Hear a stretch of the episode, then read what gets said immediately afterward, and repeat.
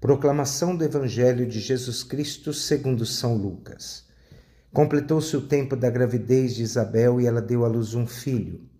Os vizinhos e parentes ouviram dizer como o Senhor tinha sido misericordioso para com Isabel e alegraram-se com ela. No oitavo dia foram circuncidar o menino e queriam dar-lhe o nome de Zacarias. A mãe, porém, disse: Não, ele vai chamar-se João. Os outros disseram: não existe nenhum parente teu com esse nome. Então fizeram sinais ao pai, perguntando como ele queria que o menino se chamasse.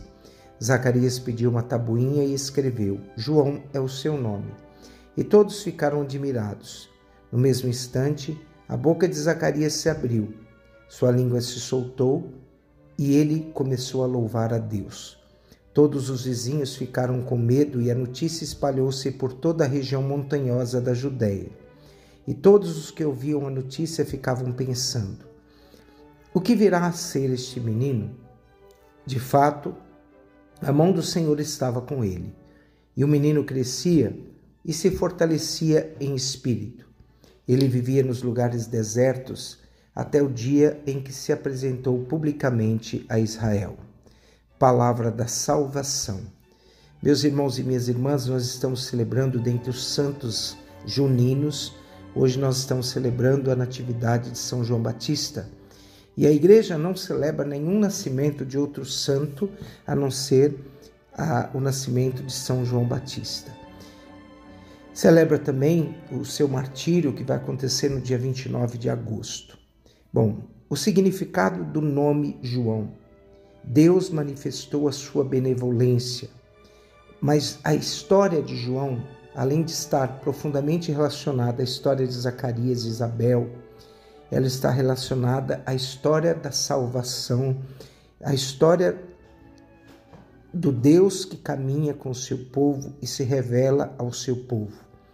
Quando nós celebramos o nome de João, que é Deus que se manifesta a sua benevolência, nós não podemos esquecer que o nome Zacarias nos mostra que o significado do nome tem também um significado profundo de dizer que Deus se recordou. E o nome de Isabel significa Deus é plenitude, Deus é perfeição. Então, João, segundo o historiador antigo, vai nos dizer, Flávio Joséfo, que João era um grande homem de piedade ele convidava os homens a uma busca de virtude, sendo agradáveis a Deus. Então, a radicalidade de João mostra a importância de nós estarmos celebrando a sua natividade. João é a voz, mas desde o princípio o Senhor era a palavra. Essas são palavras que São, Santo Agostinho nos diz. João é a voz, mas desde o princípio o Senhor era a palavra. João era a voz, e por algum tempo ele foi a voz. O Cristo é a palavra da eternidade. Então, o que nós pensamos? A vida de João, o fim é o fim do Antigo Testamento, e ele é a voz, ela é a última voz do Antigo Testamento e a primeira voz do Novo Testamento que aponta para o Cristo. Então, tudo se completa em João, né? E tudo o que é, em João, tudo aponta para o Novo Testamento. Ou seja, todas as profecias, todos os sinais, todas as maravilhas que o Antigo Testamento apontavam sobre a vinda do Messias são colocadas na vida e na história de João. Ele, ele vai ser aquele discípulo, aquele, aquele profeta que vai apontar a chegada do Cordeiro. Eis o Cordeiro de Deus que tira o pecado do mundo. Por isso, João ele vai ser valente em sua missão. Preparai o caminho do Senhor. Ele vai falar de uma conversão e a sua vida vai ser essa radicalidade.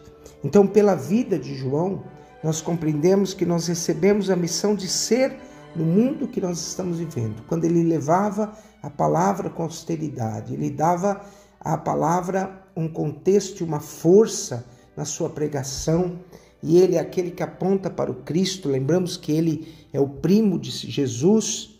Ele vai dizer: nós podemos entender que a nossa vida e a nossa missão, como a vida de João, é ser sal e nós somos chamados a ser luz no mundo, diante da palavra e diante da força que ele pregou. Os pais de João, lembremos meus irmãos, Zacarias e Isabel, são um sinal, são abençoados pela gestação de Isabel. A mãe de Isabel era estéreo.